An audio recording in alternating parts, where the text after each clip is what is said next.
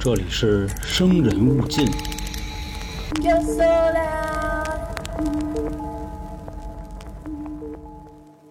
机器人一共有三个定律。嗯第一条定律呢，就是机器人不能伤害人，或者说呢，不能因为自己的不作为让人类受到伤害。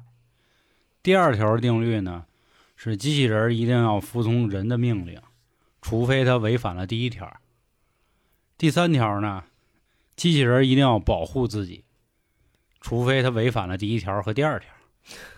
大家好，这里是由春点为您带来的《生人勿近》，我是黄黄。我是老杭，我是小江，又到了咱们胆小鬼观影的时候了。今天选的呢是这部叫《梅根》的电影，这是一个科幻恐怖题材类的内容。其实随着咱们现在的生活啊，大家可以很明显的发现变化，就尤其是咱们就这几年，这个科技啊，小时候呢咱们也就玩个游戏机，嗯，后来呢根部，跟对吧？跟根部啊，跟我，然后是手机，紧接着是智能手机，到现在呢有各种这个互联网、物联网等等这种联网。现在这个号称人类最牛逼的马斯克啊，人都开始玩这个脑机接口这一块了。反正总之吧，就这些年啊，由于这个工业革命的问题，大家也一直都在寻找一个突破口。那意思，咱们人类怎么可以更上一层楼啊？所以说这两年呢，一直也都是在研究这个方向。我觉得今天这个电影啊，本来我们要看别的来的啊，或者说今天要上的节目也不是这期，就是这个观影，这是个哲学问题。对哲哲学问题。然后选的这个也是觉得最近挺火热的，我看好像短视频平台传挺多的啊，嗯就梅根跟那儿扭那段儿，对跳舞那段啊，跳舞。这梅根啊是电影里的一个主角的名字啊，当然他是一个机器人娃娃，他叫梅根。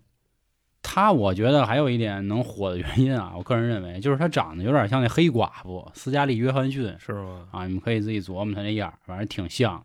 啊，另外呢，可能就是这类的题材这两年越来越多了，这个算是非常贴近咱们生活的。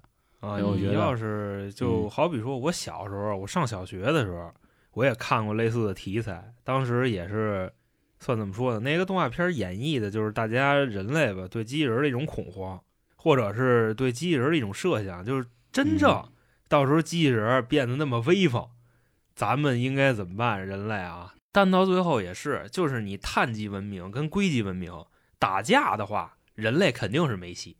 你要说琢磨点别的是可以的。嗯但是真是动起手来就没戏了。其实咱们九零后或者八零后、七零后的一些哥哥姐姐们啊，肯定以前也看过一小品，就是郭达跟蔡明演的那个机器人儿。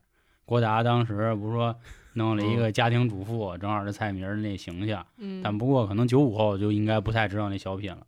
他说的也是啊，蔡明老师扮演的是个机器人儿，挺智能，出现了种种的问题。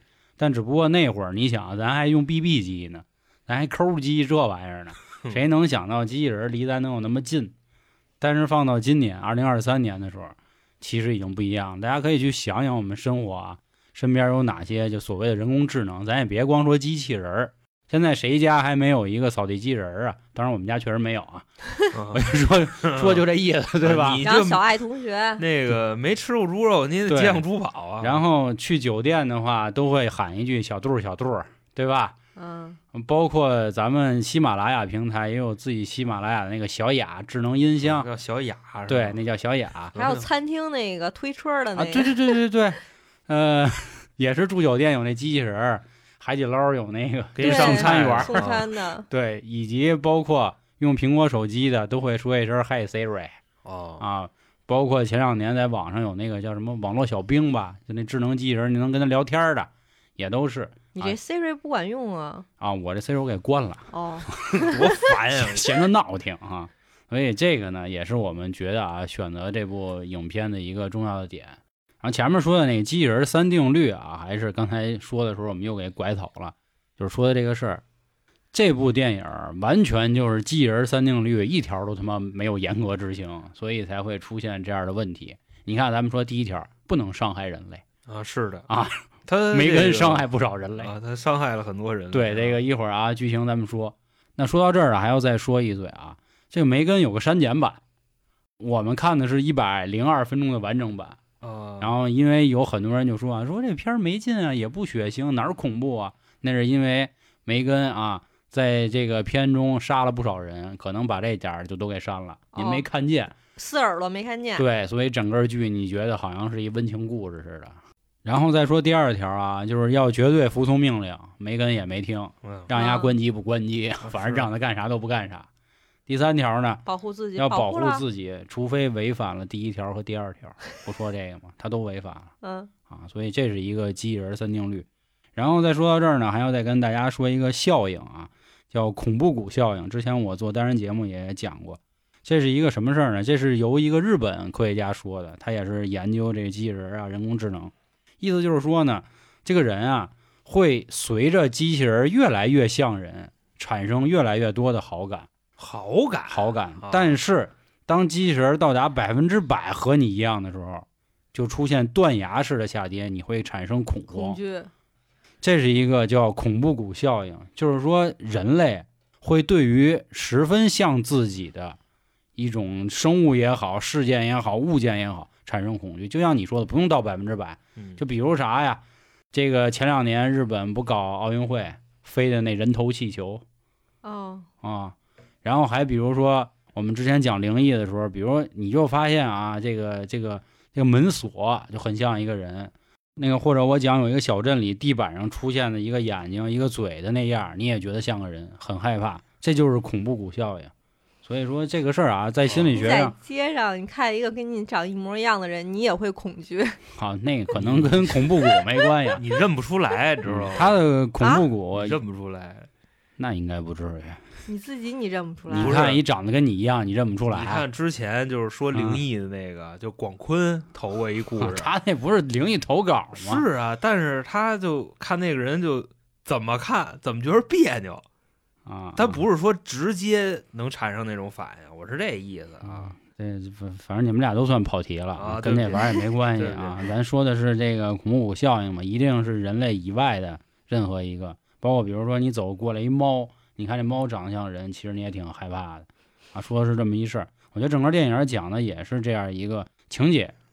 你看那个小女孩得到梅根之后，越来越喜欢，到最后不就那啥了给他啊啊反了，啊，还是啊，我们做胆小鬼观影这个系列呢，今天在群里还跟大家聊啊，就是我们不会去看所谓的这个解说啊，从来不会去看，我们就是我选一个电影，我们直接看看完了就说。当时哦，只不过这期还没上啊，就是已经有嘉宾来跟我们这样玩过了啊，人家可以完全的去这个证实我说的话都是真的啊。不做解说的原因呢，第一是我觉得千人千面，每个人对电影的理解都不一样。第二，我也觉得就是我们是音频节目，还是那话，更像一个好朋友给您安利。甭管您觉得我们说这电影有劲没劲，您都有方式可以再去看看。而且我觉得我们这也不算剧透吧，毕竟是电影大哥，这这透了，透太厉害我。说的这个透吧，它不是我理解的那个透，这是我个人执念啊，嗯就是我觉得不像就视频三分钟对视频视频三分钟那种透，对吧？然后今天呢，我再多说一句啊，各位千万别嫌烦啊。我在群里跟春卷们聊天就说啊，说为什么不爱看解说？就有的人为了博眼球，就有点儿就是故意的想阴谋论。就比如说，咱们都知道姜文导演的那个《让子弹飞》很经典，对吧？嗯汤师爷那会儿被炸弹炸了之后，就那颗 Made in US 是吧？一九一九的那个炸弹，他躺在那堆银子里，就说说我两档子事想跟您说我骗过你啊，对我骗过你，我能先说那第二档子吗？然后好多人各种解读，对吧？什么花姐背叛了，什么宝石我拿走了，什么我抢了几张伟人状吧，什么二子还是那老三呀、什么的已经背叛你，就等等一系列。人家实际上葛优也好，姜文也好，都在相关的访谈呀或者发布会人说了，这两档的事儿就是葛优在当年骗了姜文，其实他偷着还拍了另外两部剧，一个是《赵氏孤儿》，还有一个是《非诚勿扰二》。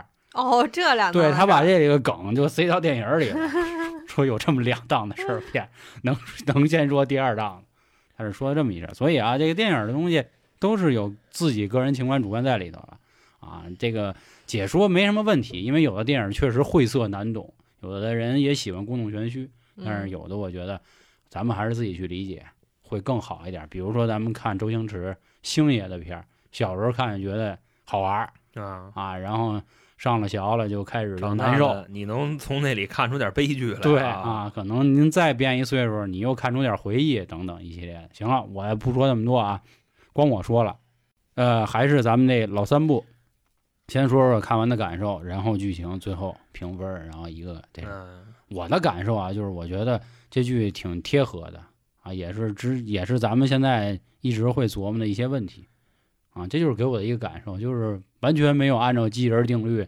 这个去实实施，所以才造就了这样的问题。我看完了，我觉得，嗯，因为一开始也是梅根炒的特别火，然后我说这是动画片儿吗？因为它不是一个机器人嘛。嗯后来呢，看完了以后，觉得，嗯我觉得这部剧还挺不错的，就是传达了一些所谓的，就是小孩儿的心理，一定要及时去沟通，你要哦知道谁哦人是第一要位，机器才是第二。其实他开头已经说过了，就是说他妈不让他玩平板电脑，嗯，就是为了保持距离或者是怎么着，学习也好啊，各方面也好，所以人还是多跟人接触，嗯，人像跟人接这个就是人际关系嘛，啊就所谓的娇姐她能从里边看出这个来啊要不说这个女性女性女性的思维，很独到，心思比较缜密啊，嗯不是，或者说这女性天生自带母爱这个可能是情节拿这个当那个儿童励志剧了，是是是 是这个。你呢？我看完以后，第一反应就是觉得活着他没劲，你知道吗？为什我么？没就打不过是吗？你感觉是这样，啊就是最近也引发了很多思考。嗯首先呢，就是这个碳基文明跟硅基文明的这个事儿，到底谁更威风？你想啊，碳基文明就是咱们人类啊，这不碳水化合物吗？嗯人类的优势在哪儿呢？是创新，是共情。硅基文明的优势呢，就是计算，还有储存。你就你相当于，比方说，我现在我讲个故事，乱七八糟的，我又得背，我又得记，我又得琢磨。硅基文明不用，你你给他，他拿回来就得整，而且这嗯辈子他忘不了。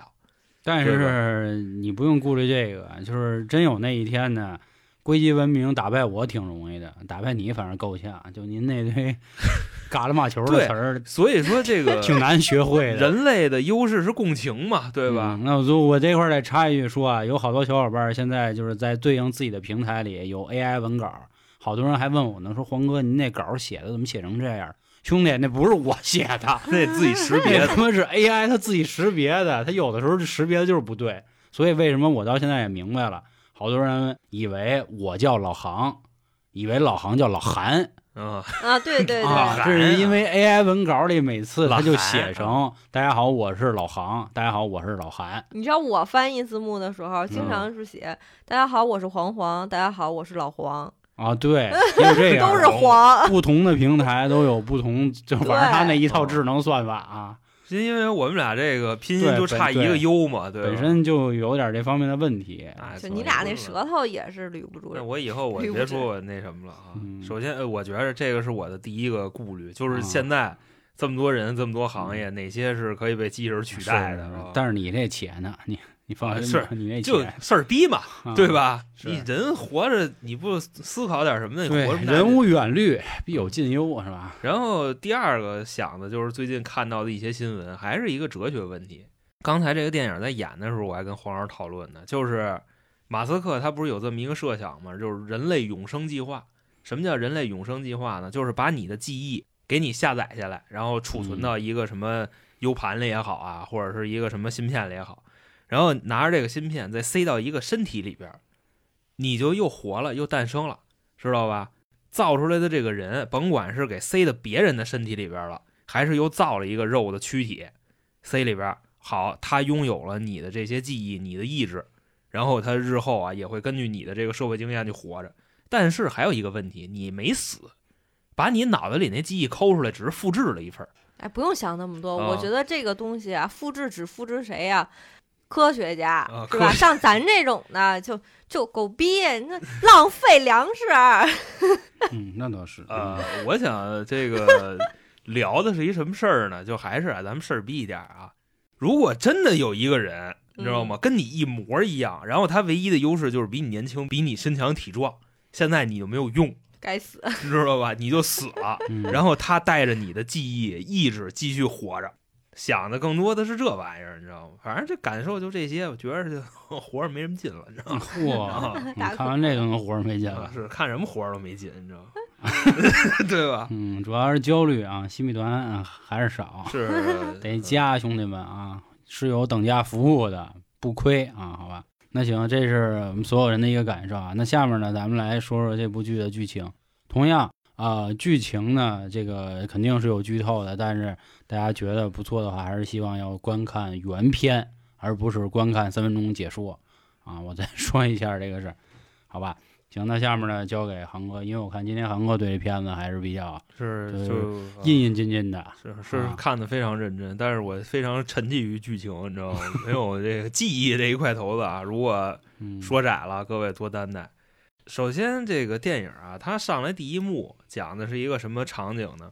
有一个小女孩儿，这个小女孩儿呢一直在玩那个平板电脑，嗯然后小女孩儿旁边还有一个玩具，这个玩具呢跟那个平板电脑其实是物联网的，就是你在平板电脑上给这个玩具什么喂食啊，或者你伺候它呀，这玩具会跟你说话，演的就是这么一东西。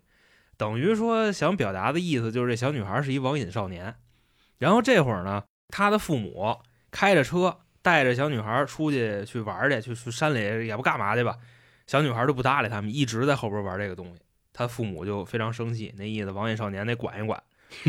啊，网瘾少年，那可不嘛。然后这会儿突然从他们前面开过辆车，把他的父母都给撞死了。嗯，万幸啊，这个小女孩并没有受什么伤，只是脸上有点轻微伤。然后她的那个玩具不知道撇到哪儿去了。嗯，他那玩具也挺智能的，就是长得有点坤，反正他那玩具就特别好实现，你知道吗？那就跟人工智能就不搭边儿，你知道吗？我感觉那个玩具现在好像有卖的，哦已经有就有类似长那样的。哦其实所谓的就真的那个文明跟没根的文明真的不是一个量级的。啊那倒是对，得差好几个台阶儿。那肯定啊。嗯由于这次车祸，小女孩的父母都去世了，她就成为了一个孤儿，就被寄养在了自己的小姨家。她小姨是一个什么身份呢？这个剧里有介绍啊。她小姨应该是一个人工智能的开发商，在公司里边啊，算是设计师的这么一个岗位。当时呢，他们公司啊设计出的那个玩具，就是小女孩刚才在车上玩的那个，然后被旁边的一个公司给抄袭了，抢先一步。啊，抢先一步吗？嗯，我那以为是抄袭了呢，因为说咱都干互联网的，你说说咱咱说句那什么点儿的话，你说这这行业里有什么抄不抄袭的？呃，就可以说是算就咱有啥说啥，真的 他有渠道优势。不是说我们不尊重知识版权，因为我们也是内容创作者嘛，对吧？就尤其像互联网公司那两年，那就这种事儿太正常了。比如我搞个低某打车，啊，他搞一个快某打车，我搞一个那个叉叉外卖，我也搞一外卖。其实，在服务上啊，什么都是一样的现在首饰都这样了。啊。对，现在连首饰都是嗯啊，比如说咱们都知道经典的那老几样，就是那奢侈品的 C 开头的、T 开头的，呃对吧其实是现在的黄金品牌周姓儿的，全都有一模一样的。好好你说这玩意儿，这这这不又回到我最开始我提的问题？你就是你们说有的是山寨，有的是抄袭，那你说珠宝定制这种算抄袭吗？同样二十四 K 金的，对吧？同样千足金的，这足金的，样式一模一样动动嘴骂两句街得了，那还说嗯说啥呀？对吧？你看咱们中国互联网是不是盈利能力最强的一家公司？它叫什么名儿？啊，是对不对？对他们不就是？靠这个起家的嘛，嗯对吧？所以这事儿还是谁当大哥了，谁是王道。另外，我觉得啊，就是我不是站着说话不嫌腰疼，就是这件事儿对于人来说到底有没有好处啊？我觉得有好处是一些散播的东西，也没什么的吧。他老板的意思是什么呀？不不不你的成本太高了。我我没到你这个这个剧里啊，我就说这哦件事儿，这个不就跟一开始郭老师他们那些相声，嗯不好多人在剧场拍完了往外传吗？嗯就是说如果按照咱严格说，你这就是侵权了。啊，对，对吧？但是郭老师说没事儿，我巴不得你们赶紧把我节目往外嗯散了，我散了因为这样我还省一笔宣传费。人家是对自己内容的绝对的，这算什么呀自信啊自信才能这样，对吧？这就跟陈冠希说的似的，说他为什么觉得在国外好啊？他说，比如我出一个 idea 啊，啊，idea 出一个点子，人别人都是立马来帮你，哎，我觉得这样能这样能更好。咱们是我操，可别让别人知道啊啊，啊！我操，知道干了啊！啊就这样，是所以这是不同文化差别啊。我只说这么多啊。也也不明白啥意思，就对想法是不值钱的。对，想法肯定不值钱嘛。地才威风刚才焦爷也说啊，说他们那个里头老板说了一阵儿，说你这成本太高了啊！你看人家都已经开发上线了，嗯，因为我我之前也是干互联网的嘛，所以我对这个就是特别认同，就是这个老板的顾虑。一我们以前就是，甭管什么 UI，甭管 UE，UE 就是交互设计啊，UI 就是那个页面设计，功能先上，哪怕有 bug 没事儿先给我上去，我得让这个市场知道，哎，我们公司出了这东西了，咱们后期咱们再调 bug，咱们再修整。弄得跟那什么似的，就看图说话似的，你知道吧？就那画风，是是是没那没事，先上。对，先上先上。所以就是在这家公司里边，他们的那个 idea 被竞品公司先上了，啊，那他们那老板就急了就不乐意了，说你啊，马上这个案子咱不要了，省得对吧？人家已经发了，对对，你在这礼拜五之前，你再给我一个新的。你要嗯给不来这新的，您就被裁了，您就滚蛋吧。当时在公司里是这么说的。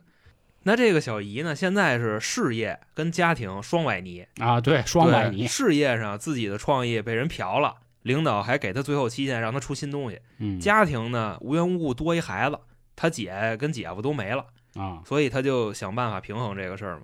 但是啊，这个算怎么说，玩具设计师吧，嗯好，吧，他还留了一手。他当时开发出来那个新东西啊，就是梅根的一个原型，啊，对，一直摇着呢。一点零版本对，摇着，就算摇着嘛，嗯跟他们领导说说，我现在我这一想法，哎，咱把这玩意儿一上市倍儿好。他那领导呢一看说这什么玩意儿，这是个，就当时啊，这个东西长什么样呢？就是一个铁皮机器人嗯，套上一个硅胶面具，然后这个领导就研究这东西嘛，看有什么功能能打败竞品公司的那个小玩意儿。嗯结果一对话，这机器人脑袋爆炸了，为什么呢？说是测试的时候啊，那个散热模块没装进去，嗯这一下子就干了，等于最后把这个玩具的设计师给骂了嘛，说你要是再出不来东西，你就滚蛋。然后这姐们儿呢也是非常焦虑，说那怎么办呀？那这活儿先放放，别干了，现在没有心情，回家陪陪孩子吧。那见着自己这个外甥女儿之后呢，就陪她玩儿嘛。这会儿啊，这玩具设计师他心里边很复杂，他就其实想放弃梅根创作的这个想法，因为当时呢，这个想法不是让他们领导撅了吗？你像黄老师领导嫌他干事成本太高，他这嗯就准备挨裁了，所以他就想放弃。结果呢，他的外甥女儿跟他说，由于这个刚失去父母的痛，现在想拥有一个新的玩具，而这个新的玩具呢，它描述的这个场景跟玩具设计师要开发那个梅根差不多，所以这个设计师就决定重启对梅根的这个开发计划。是啊，因为正好他陪那个小姑娘聊天的时候嘛，姨妈就拿着他那个他第一次毕业设计的一个机器人儿，然后跟他去玩儿。小女孩就觉得，哎，这不错。如果我人生中有这么一个玩具的话，我其他玩具我就不需要了。后来呢，就拿起来重新弄了嘛。嗯，其实说这个玩具设计师他们家里有好多玩意儿啊，就珍藏品，啊，珍藏品。首先呢，就设计出来一大个儿，那大个儿的名字叫布鲁斯就特别大，就在他们家一直摆着。嗯，但是那个大个儿更像什么呢？更像胃，就是咱玩那个游戏机，你得拿一手柄控制它，它才能往前走。对，但是所谓的那个梅根就不需要，梅根是完完全全那种人工智能的机器人。主能力，嗯对，后来呢，听了小外甥女儿这意见，梅根重新启动了，嘎嘣儿一开发，开发出来了，而且啊立马特别快。但不知道为什么，怎么能摇着这么多东西呢？就决定要整梅根，后来把那个硅胶面具给它套上，假发一戴上，这梅根出来以后啊，一点零成型就跟一个芭比娃娃似的。嗯还有就是黄老师刚才说的那个啊，像像谁，像寡姐是吧？斯嘉丽约翰，对啊，是寡姐，像一米四的寡姐，嗯就陪着这个小女孩玩嘛。而且这个梅根啊，从我的理解，她已经超过碳基文明了。为什么呢？这个小女孩啊，在跟梅根交流的这个过程中，她能感受到梅根的共情能力。你明白这个意思吗？属于什么呢？就是这个机器人并不是一个特别梗儿的机器人，特别死板，就是跟你对话什么的都是特别逻辑性的。不是，这个机器人更愿意听你说话。嗯，然后你说完什么，他还会安慰你，并且这个机器人还会干嘛？还会学习。他每天晚上，或者说每次你跟他对话，或者说每次出门，他都在各种各样的看，然后把这些东西全下载下来，保存到自己的脑子里。夜里的时候你睡觉了，他还会自己升级系统，等于就这么一个玩意儿。然后呢，这个东西落了地，开发出来了，舅妈就玩具设计师啊，带着那小女孩，告诉她这东西怎么使，说你把手伸出来，现在咱们就跟那个注册苹果手机似的，嗯属于就是你把手放在他的手上，以后你就是他的第一主人，他就只跟你玩，只听你的。我呢就只能是这个第二主人。后来呢，就临近了那个交活的时间，各位还记得吧？刚才咱们说了啊，这个玩具设计师他老板勒令他礼拜五之前把新的玩具样本给他。那在办公室里边呢，这个玩具设计师就给那老板展示梅根现在跟自己的小外甥女儿处的多好。给他这老板一看，说这机器人怎么这么聪明啊？说嗯那咱得着吧。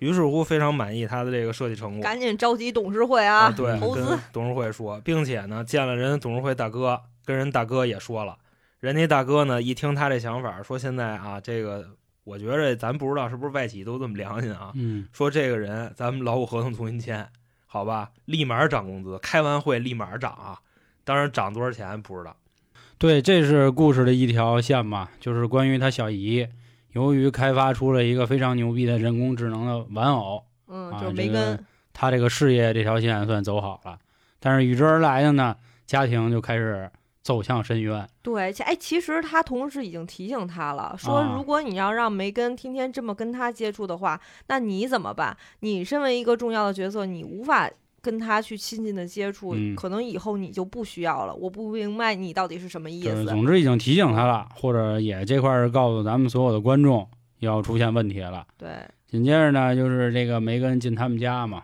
梅根开始展示自己一系列的，就是超常的能力沟通能力，啊，沟通能力也好啊，这个交际能力啊，什么复仇能力啊。咱们先说这个，他隔壁的邻居啊，邻居是一大姐，大姐养条狗，反正呢不太规矩啊，或者说就是挺事儿的吧恶犬啊，啊。反正那狗也不知道招谁惹谁了，因为按理说呢，在人国外这个宠物文化还是一直比咱们做的好太多太多了。但是为了展示梅根的实力的强劲啊，一开始我们还琢磨了一下，简简单说啊，就是他们一家子和旁边这个老奶奶家或者这老太太家吧闹点矛盾。此时呢，留下一幕，梅根就那么盯着，就是恶狠狠的一直看着那个老太太啊。我们当时想的是应该可能要出事儿了，结果他用的是什么样的方式呢？在半夜的时候他学了那个啊，老太他太说话学，学老太太说话，把这狗骗出来。嗯，就因为狗上午咬了女主人，对他这个学都不能说是学啊，是百分之百模仿成功但就是那个声儿有点儿就是拉颤音儿，啊就让你知道是机器人在喊啊！对对，他是为了让咱们观众知道，然后狗就被残忍的杀害了。第二天呢，老太太也找狗嘛，说找哪儿去了，找不着嘛找不着啊。其实当时这个女主也就是小姨还没太反应过来，但是是梅根干的啊。对，但是可能脑子里这会儿已经有那么点儿这个变化了，因为发生什么事儿呢？带着自己这个算什么呀，外甥女儿是吧？嗯出去玩儿去了，出去玩儿去呢，就有点像那家庭聚餐呀，还是什么邻里之间就，跟那个夏令营似的啊，对，反正就这么一个多接触活动。接触人嗯类嘛。集体活动，对，此时呢，梅根又开始频繁的向我们展示了他一个功能啊，就是他只要照到一个人的身上，经过四项那么数据，嘎怎么调，他就能分析出这个人现在是有没有恶意的，嗯，是不是害怕的，是不是开心的，哦是不是紧张的，他能判断你的情绪啊，和你的动机。是那次呢，就是出去玩儿，有一个小男孩儿要欺负梅根保护的这个小女孩儿，也就是外甥女儿。但这小男孩儿不知道怎么着，就那么恶，知道吧？就我们看都觉得这男孩儿就特别来气。他是把地上那仙人球往那小女孩手里塞，然后那小女孩就喊嘛。这会儿啊，梅根其实什么状态？梅根是关机的状态，对，就一直在后边儿，因为他是机器人，他是玩具，嗯他不能就一直老跟着。对，那梅根跟那个树底下那一排毛绒玩具摆一块儿，是，后来人家这小女孩一喊，梅根开机了，开机以后奔着他就过去了。那这个欺负人的小男孩看见了，说这什么玩意儿？这是嗯，他开始他以为是人呢啊。小女孩告诉他，这是我的机器人，他叫梅根。说哦这么回事，那他愿意陪我玩吗？你自己问去呗。结果一过去，这梅根不搭理他，一分析哦，这可能是我的机器人，他不会理你的。这时候这小男孩又干嘛呢？抱起这个梅根就开始跑。就想把这个玩具抢走，跑到一个没有人的地方啊，给梅根吧唧扔地上了，就问他你跟不跟我玩？梅根不理他，叮咣五次把梅根鞋给扔了，然后呢还给了他一大嘴巴，是吧？就那 大机器人啊。结果啊，现在的场景四下是无人的状态，这梅根直接就给他耳朵给撕下来了，就跟他说：“你这个人啊，长大了也不是好玩意儿，知道吧？你就去死吧！”现在让那个小男孩逃跑，结果那小男孩跑到下边，嘎嘣过了一辆车，给男孩撞死了，等于说他制造了这场意外。啊，我也觉得神奇。他现在的计算能力已经到了这个地步了，这是梅根给我们展示的他第二档的事儿。嗯。第三档的事儿呢，就是把旁边那家啊，终于给那老太太也给养狗的老太太给宰了，因为老太太急了，认为就是他家干的，天天闹啊。就骚扰他们家。嗯。现在梅根的这个精神模块已经属于什么了呢？就是黄老师在上面说那三条，一条没有了。嗯。首先第一条啊，梅根信奉的这个理念就是没有人可以欺负我的小女孩儿，啊，对，就是它的主人，它的一号啊，这台机器的使用者，没有人能欺负他，谁欺负他，我就要弄死谁，嗯都不是说我跟他谈啊，不是，是直接给我死。然后第三条就是玩具设计师，现在他的话已经不重要了。就是他已经开始有自我意识了，对他嗯学习已经学习到谁都别管了。非常威风的地步，让关机已经不关了。这会儿，反正总之演到这儿啊，比较血腥的前三幕都展示了。其实杀狗的时候没那么血腥，杀小男孩很血腥了，哇，杀那老太太更血腥。杀那老太太更血腥了，拿硫酸滋脸，啊，并且拿那个打钉子器啊，钉老太太手，反正大家那块儿也可以看啊，很血腥。呃，到这块儿呢，相当于他的家庭已经算是解决了很多问题了啊。啊紧接着就转到事业这边儿，咱前面说 CEO 挺高兴啊，这个东西可以找投资人了，可能要量产了，可能要这个 A 股上市套现跑路了，啊对吧？总之就很好。说开发布会，结果在开发布会的时候呢，出现了很多的问题。主要的问题是什么呢？就是这个开发者，也就是小姨，就觉得啊，这事儿已经不对了嗯，啊，乱了。说这个这个这个玩意儿可不能搞了，感觉。意识到他好像是杀人了。对对啊，哦对，还有一次晚上他俩沟通嘛，嗯然后呢问他你是不是有伤害人类，嗯，因为他翻了一些就是他所谓的一个行迹记录是吧？就是机器人是行车记录仪，对 上传数据的嗯，对，啊，然后结果呢，那个数据被梅根自己给清了。嗯，他现在已经能到达这个地步了。然后小姨问他说：“你是不是杀人了？”梅根一乐：“ 我不能告诉你啊，我嗯告诉你你就有事儿了啊。”他当时就这样。嗯，反正总之啊，就是开发者现在已经意识到问题的严重性了，对，但是这个 boss 大老板人家不会管这，因为两个事儿啊，第一人主要就为挣钱，第二他也没跟这梅根在一起生活过，他哪知道梅根到底有什么事儿吧？嗯反正总之吧，这个开发者也就是小姨就说把梅根就直接给收起来，然后咱们再好好研究研究，咱再弄弄他怎么怎么着呃，就要革他机子啊，就这样。结果呢，刚才老航已经说了，梅根现在已经有非常牛逼的自我意识了。你哪怕连着电，还哪怕在我身上插着插销，这都不好使啊。当时呢，就把这个小姨的另外两个同事险些残忍的杀害，嗯，上演了一出啊这个力大无穷的展示，啊给。其中一个好家伙都差点上我是我这到现在我都没弄明白，他这机器人四五十斤东西怎么能那么大劲儿啊？就俩仨人打不过他，你知道吗？是这么一情况。欺负了这两个同事之后呢，或者说这两个开发人员之后呢，他就继续复仇，然后应该就是短视频平台传的最多那段对，楼道那块儿，跳舞啊，先是展示了一段舞蹈啊，我也不知道那是什么舞种，有清楚的评论区告诉我，然后就捡起了一把大刀，追着 CEO 还有他们其中一个就是算挺坤的一同事吧，那是个商业间谍，是吧？嗯晚上都给宰了。他都到不了间谍，他不说嘛，你就是想让同事觉得你挺重要的，结果玩砸了啊！反正给他们俩也杀了。呃，事情到另一边呢，其实小姨已经带着她的这外甥女回家了，她觉得梅根马上就被革了嘛，反正对啊，这机器可能也就好了，咱们也回归一个正常人生活了，应该没事儿了啊。结果就发现家里的其他的智能软件失灵了，就是像比如咱们那什么小度小度那个对，被那个啊对嘿叫 Siri Siri，Siri 不理你，不理你了，就是已经被梅根给害进来了啊！是，结果这一转身，看人梅根在那儿弹钢琴呢嗯，啊，完后来俩人又发生了扭打，中途呢外甥女出来还问怎么回事，就总之给搪过去了。嗯，后来呢又接着打，打着打着呢打工作室去了。啊，对，给打自己家地下工作室去了啊，打急眼了，反正马上就快困了的时候，外甥女儿来了，双方都说好话嘛，说你得信我，你得信我吧，总之这意思。后来小女孩也算是怎么说呀，如梦方醒，把那一代，就是咱们开头说那个，就是他们家有一大机器人啊，大卫对，给控制起来了。就给请出来了。其实那会儿我都提前已经猜到了。是，其实我觉得就是这个片儿啊，就是咱们如果一看预告片儿，基本上也都能猜出来。嗯，啊，然后我也看过，也有人说那挺逗的啊，就是老航在看片儿的时候，全程一直在思考一个问题，他一直在说说如果这玩意儿量产可怎么办，啊，对啊对吧？其实按照一般的恐怖片，它的结尾都会这么搞，就是最后梅根量产，然后所有的每一家的孩子里都有一梅根，然后你看露出了诡异的笑容那什么 是吧？灵媒嗯，到最后没人能铲这事儿，越来越厉害。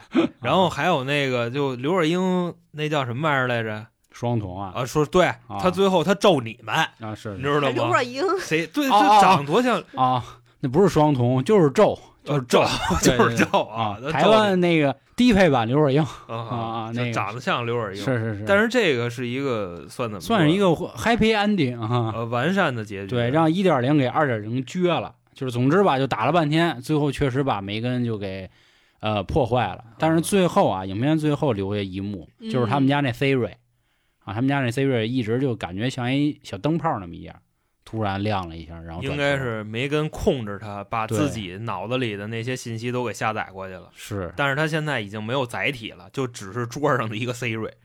我嗯估计就是我们分析啊，他以后还能干嘛？我估计他要是想害你，就是控制你的手机，万物互联嘛，嗯控制你的手机点零，炸死你，对你知道吗？嗯，影片的结尾告诉我们，二点零在二零二五年的一月十三号还是十七号那天上映。嗯，还两年呢，还两年啊。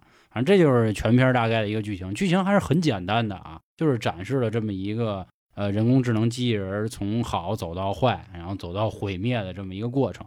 然后我觉得全片我打个分儿啊，就是六分儿，六分儿这么低六分儿啊，普普通通，中规中矩。你们呢？我打分儿八分儿吧。嗯，我觉得反正挺不错的，我就挺喜欢它整体的那种，这属于画风嘛，还是那种拍摄哦手法，然后以及风格还有这种题材，我觉得还不错。人机大战，哦，难忘镜头，哎，刚才你没说哈，嗯，那我先说啊吧。难忘镜头就是那个经常在网上看那个跳一段舞，然后这时候他把那个裁剪那个东西直接抬起来，就正好成了一把刀。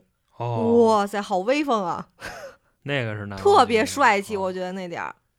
嗯，我给这个剧打分，我也八分儿吧，因因为我觉着它设计的挺好的，就是既给我们展示了机器会学习，然后也给我们展示了机器学习以后能干嘛，主要是它能制造意外，这太威风了，你 明白吧？就本身是一谋杀，然后他让这个人意外的死去，就这么一个情况。我比较难忘的镜头就是那个小男孩儿，就那小坏男孩儿欺负小女孩儿，然后那梅根在远处那么看着他。啊，我觉得那一幕，尤其是你像那个什么灯光啊，然后滤镜啊，都是特别暗黑的，营造的倍儿到位啊。我觉得这片儿确实也没有那么吓人，但是你觉得还挺不错。嗯嗯挺好，是就是题材内容都挺好嗯，啊。但是其实到现在我也没想起什么特难忘的。我跟你说，这片儿最吓人的地方就是什么呢？就是以后咱们的工种可能会被机器人取代，知道吧？细思极恐，这就是它吓人的地方啊。嗯嗯，太他妈迟早会吓人了有这么一天啊。嗯其实包括刚才我们提到我们这行业都会，现在已经有很多这个 AI 读稿了，包括咱们看短视频，很多的这个就是语音不都是那几个？有一个男的嗯特经典那声儿，还这这这这那，反正梅根啊，就和大家说到这里。至于到时候二零二五年您各位还在不在啊？这个希望都在大家啊，因为到时候我们也会再说这个电影儿，就是至少还有两年，咱们还咱们这个相约一下，相约啊相相约两年之后，在不在哪儿？在不在西马？就是在不在就取关没有啊？对，好吧。然后另外啊，还是您有什么很热的电影或者想听我们聊聊的，呃，或者听听我们意见什么的都好啊。关注微信公众号“春点”，然后里头也有其他你想知道、想看到的，好吧？行，那关于今天胆小鬼观影的节目就到这里，感谢各位的收听，咱们下个月见，拜拜。拜拜。对